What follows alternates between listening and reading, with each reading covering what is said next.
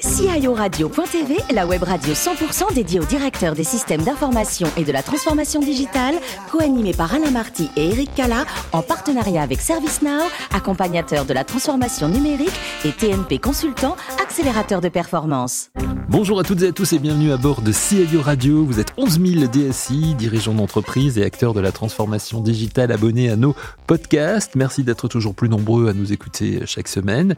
Et je vous invite à réagir à l'issue de cette émission ou en écoutant cette émission sur nos réseaux sociaux et sur notre compte Twitter CIO Radio-du-Bas TV. Une émission qui est co-animée par Véronique Ricoben-Mira. Bonjour Véronique. Bonjour. Vous êtes directrice des équipes Avant-Vente France de ServiceNow. Voilà. Guy Le Turc est avec nous également. Bonjour, cher Guy. Bonjour, Eric. Directeur général de TNP Consultant. Notre invité aujourd'hui, c'est Dominique Bossard, directeur des, des systèmes d'information chez Mutex Officiel. Bonjour, cher Dominique. Bonjour à tous. Bonjour. Merci de nous faire le plaisir de participer à cette émission. Alors, avant de parler de Mutex, un mot sur votre parcours. Vous êtes né en 1966 à Chinon, en, en Indre-et-Loire. Votre formation a un DUT informatique déjà. On est euh, au milieu des années 80, hein, c'est ça. Euh, L'informatique est alors un secteur euh, plutôt en plein développement qui, qui attire. Vous faites ensuite une formation d'ingénieur au CNAM à Paris. L'informatique, vous y allez comment? Un petit peu par curiosité au départ? Par hasard total au début. Ouais. Euh, continuité de, de, de jeux, de découverte de petites plateformes, de petits ordinateurs. Puis le hasard. Voilà, je me suis retrouvé en DUT. Et euh, ma foi, au début, je ne savais pas du tout si c'était une matière euh, d'avenir. Je m'en doutais un peu, mais euh, d'intérêt, je ne savais pas.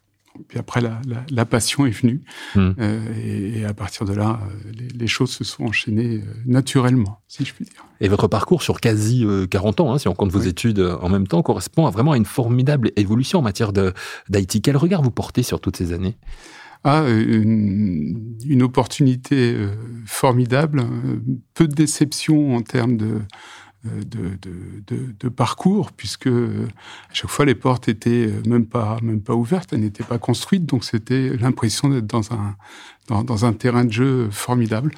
Euh, puis en plus, euh, au service d'entreprises qui ont toutes été très complémentaires, très intéressantes, et ça, c'est topissime.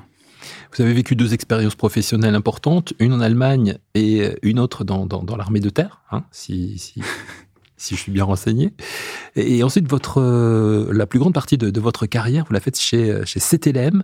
Et quand vous débutez chez, chez CTLM, c'est encore une start-up, c'est ça? Enfin, l'équivalent d'une start-up oui, à l'époque c'était ce qu'on appelait un établissement financier de niche, en fait. Euh, CTLM était euh, connu pour l'achat de, de, de frigos ou de petits vêtements au, au sein d'un groupe qui était lui-même un établissement euh, compagnie bancaire qui était lui-même de niche.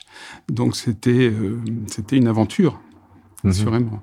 Euh, croissance très forte, de chiffres pendant tout le temps où j'y étais, c'était c'était vraiment le risque était permanent.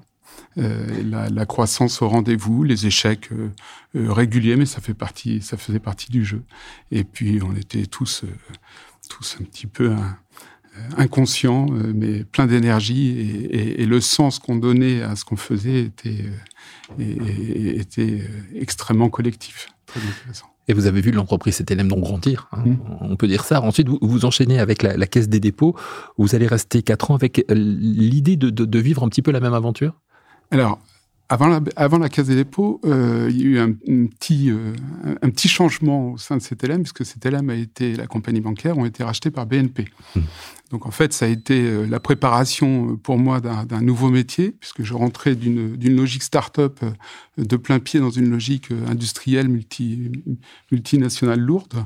Euh, et là, c'était extrêmement intéressant aussi, puisque le fougueux jeune Dominique Bossard était dans un contexte qui était beaucoup plus euh, euh, empreint de, raison et de sagacité financière.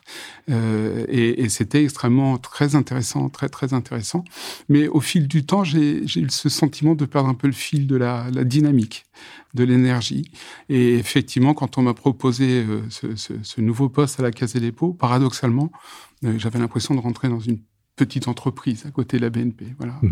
Et, et, et, la Caisse des dépôts m'a appris euh, euh, à nouveau euh, la rigueur, l'importance des, des, des, investissements justes et, et, accessoirement les marchés publics, ce qui n'est pas inintéressant non plus. Et après la Caisse des dépôts, donc vous rejoignez Mutex, on est en janvier 2017 vous y êtes toujours aujourd'hui en tant que, que, DSI. Vous nous présentez Mutex en quelques mots Un Mutex, euh, c'est une entité au sein du groupe Vive. C'est une complémentaire santé, prévoyance. Euh, donc c'est dans un monde, alors pour le coup, euh, loin, de, loin de la finance, même si on vend de la prévoyance et on est un établissement, une assurance. moi, je considère qu'on a un sens qui est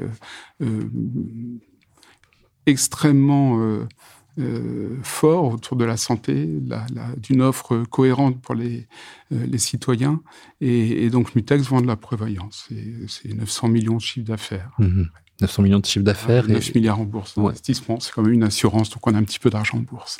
Et 600 collaborateurs à peu près 600 collaborateurs et une centaine d'informaticiens. Voilà. Et pour en savoir plus sur Mutex, parce qu'ils sont curieux évidemment, Guy et Véronique euh, vont vous poser des questions. Dominique, euh, Mutex euh, s'est distingué en recevant le label d'excellence 2022 en prévoyance collective, titre, enfin label décerné par le dossier d'épargne. J'imagine que le système d'information a un rôle primordial dans l'obtention d'un tel label. Alors euh, oui, assurément, euh, le système d'information est intimement lié puisqu'on est sur une taille d'entreprise qui est euh, une taille intermédiaire. Donc j'ai envie de dire c'est un collectif qui est important. Et le système d'information, oui, mais c'est bien aussi les équipes de développement, les équipes market, les équipes de gestion. C'est toute cette cohérence là, ce sens là, qui est fait par un collectif d'une entreprise de, de, 600 personnes qui donne des résultats très intéressants et et, cohérent. Alors, je crois que vous avez une grande caractéristique, c'est que vous êtes full cloud public. Euh, expliquez-nous. Alors, euh, Mutex est une, une, jeune fille hein, issue d'une vieille histoire. Et, donc, comme toute jeune fille issue de vieille histoire, elle a hérité de quelques vêtements un petit peu vieillots de temps en temps. Et quand je suis arrivé côté Mutex, c'était pas spécialement euh, une informatique up-to-date. Voilà. Donc en clair, euh, l'informatique de Mutex il y a six ans, c'était euh, pas loin de quelque chose qui était euh, source d'incidents permanents. Et donc on a s'évertué surtout à reconstruire. Voilà. Et donc quand on a des infrastructures, quand on a une production qui vous lâche en permanence, que par ailleurs, euh, un contrat de service me permettait effectivement de passer à autre chose. Cette autre chose, ça a été très rapidement et très naturellement le cloud public. Donc oui, Mutex fait partie des rares établissements et des, très rares assurances à être full cloud public. Et, vous recommandez aujourd'hui euh, ce passage dans, le cloud euh, Vous aviez à le refaire Si j'avais à le refaire, je le ferais sans hésitation dans un contexte favorable. Ça ne se fait pas dans n'importe quelle condition.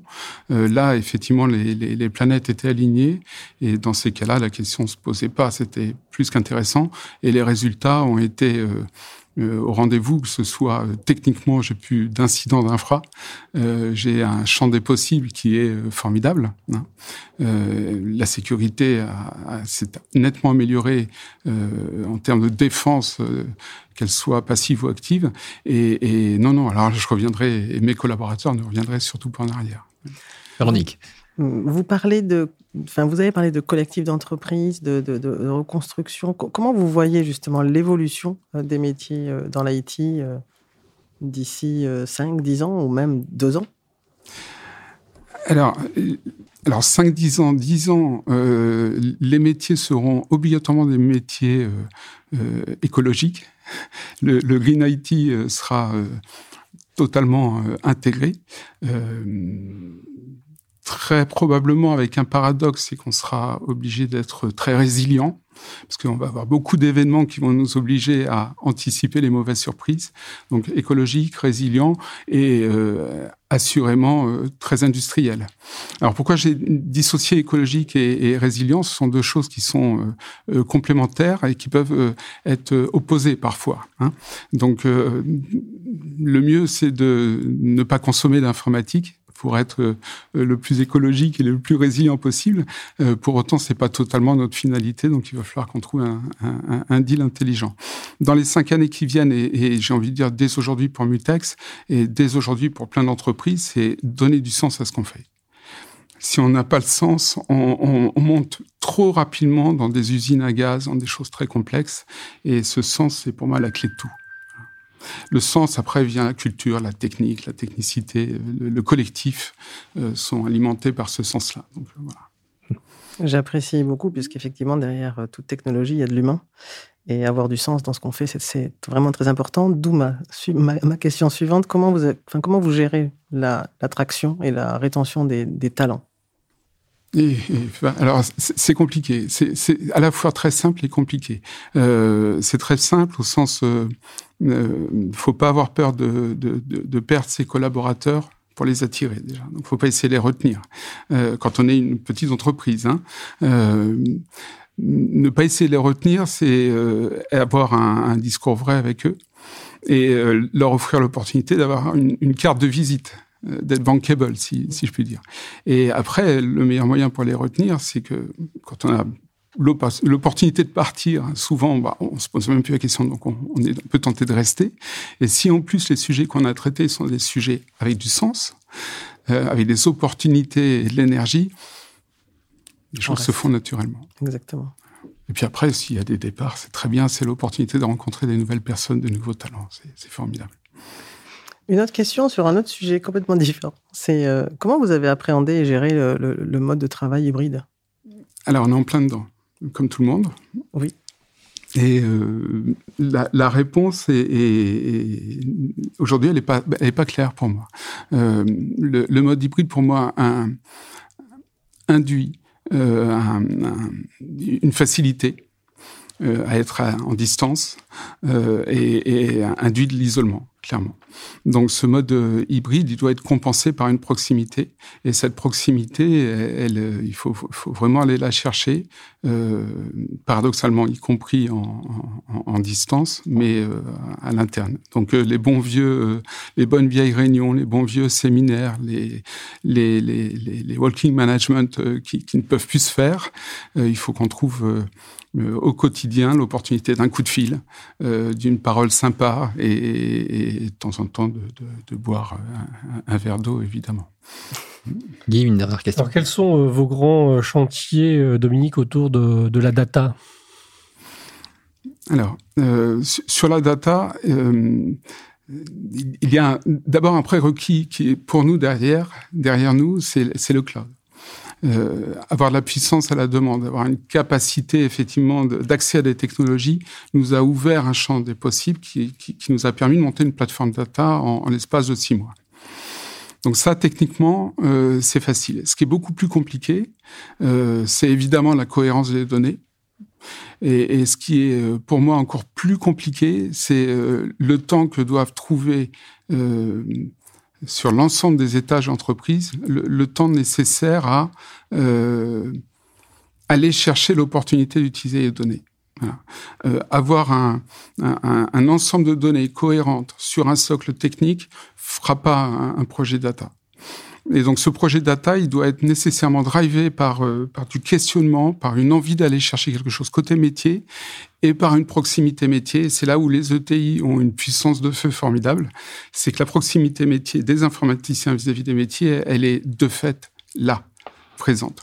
Et, et euh, on est en plein dedans au sens où euh, notre plateforme est là, la proximité est là, et maintenant il faut qu'on aille chercher les projets.